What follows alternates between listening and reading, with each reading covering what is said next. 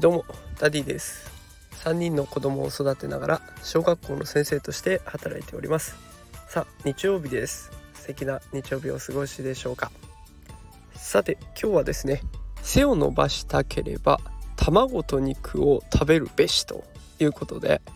投稿していきたいと思います。今日もよろしくお願いします。えー、お子さんの身長のことで悩んだことある方いらっしゃるんじゃないでしょうかね。うちの子もっと背が伸びてくれたらいいのになーなんて思うこと結構あると思います。そしてそんな時に真っ先にどうやったら背が伸びるかなって考えた時に思いつくのが牛乳を飲ませる。この一手だと思いますね。牛乳をとにかく飲むカルシウムを補えそしたら背が伸びるっていうことちっちゃい頃から刷り込まれてきたのできっと牛乳を飲ませればいい。もしくは小魚を食べさせればいい。私もそれをずっと信じてきました、えー、ただねあのー、今日とある記事を読んでそうじゃないんだよっていうことが書かれていたので紹介したいと思います。結論はタイトルに書いてある通りです。卵と肉を食べると。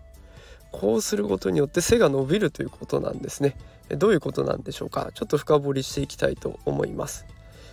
え人間の体を作っている要素ほとんどは水分でできているというふうに言われています。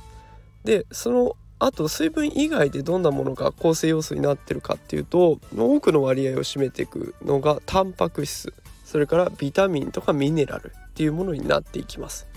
で水分を除いた場合で言うとタンパク質っていうのがおよそ半分。でビタミンミネラルっていうのがおよそ半分となってくるのでタンパク質っていうのがすごく大切になってくる。でしかも身長を伸ばしたいっていうことは当然骨を伸ばしたいっていうことにつながりますよね。この骨を伸ばしていく骨にとって大事な要素になるのがこのタンパク質なんですね。ということはタンパク質をたくさん取れば栄養価が高まって骨が丈夫になり骨が伸びていくので背が伸びるということになっていきます。じゃあ私たち普段タンパク質を取っているのかっていうところを振り返ってみると普段の食事を思い出してみてください。ご飯パン麺こういったものでほとんどの食事を終えてませんでしょうかね。ご飯いっぱい食べてお腹いっぱいだった。お肉よりお野菜食べなさい。卵の取りすぎはダメよ。こんなこと言って食事をしていませんかね？そのため最近の日本の食卓、えー、生活様式見てみると食事の栄養素割合を占める70%は炭水化物で終わっているそうです、え、そしてタンパク質に至っては20%そしてビタミンミネラルに至っては残りの部分を占めるんですけれども必要量に全く達していないと。いうようなのが現状らしいです。ということはタンパク質は今我々がお肉はあんまり食べ過ぎちゃいけないとか卵を取りすぎちゃいけないって思っていてももうそもそも不足をしている状態なんですね。だからもっともっと思った以上に食べていいということになっていきます。ではその卵とかお肉1日にどれくらい食べるべきなのかっていうところですね。え卵に至っては毎日1個。欠かさず食べていくことが大事というふうに書かれていました。でこれ欠かさずっていうところがポイントでタンパク質っていうのはどうやらため置きができない。食べた分だけ蓄積されればいいんだけどすぐに消費されてしまうので食べた分だけたまらない。すぐに消費されてしまう。だから毎日欠かさず1個食べていくっていうことが大事になってくるそうです。で卵によく含まれるコレステロール。これが危ないとか病気になりやすいっていうことを言われますけれどもこれかなりいい面もあって勉強に作用したりだとかあと細胞に必要な要素も含まれている優秀なコレステロールらしいです。でまた不要なコレステロールに至っても腸の中で吸収されて、え不要な分についてはきちんと排除されるような体の仕組みになっているということだったのでしっかりと卵1日1個食べたって何の問題もないような状態らしいです。でそれに加えてお肉を食べていくっていうことが必要になってきます。ではお肉どのくらい食べたらいいのかっていうと1日 200g を目安にとっていくといいそうです。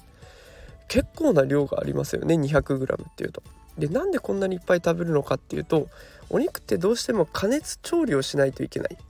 でこの加熱調理をするとタンパク質とか栄養素っていうのがだいぶ失われてしまう。だったらもうそもそもの量を増やしていくしかないよねという発想なんですけれども 200g を食べることで得られるタンパク質がだいたい 20g で成人の人が1日に必要なのが体重 1kg あたり 1g 必要というふうに言われているいます。でお子さんに至ってはこの体重にかかわらずだいたい1日に60から 65g 摂取するようにということですので、まあ、お肉 200g 食べても足りない。で卵を食べることでだいたい1個 6g から 7g のタンパク質が取れるということなのでやっぱりこれだけでも足りないような状況です。だから我々は思っている以上に卵とかお肉っていうものを食べていく必要があるということになっていきます。さあ少しちょっと熱っぽく語ってしまいましたが普段考えている食生活どうでしょうかね？卵肉できるだけ避けなさいと考えていませんでしたでしょうか？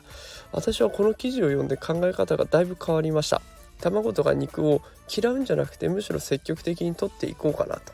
いうふうに思いました、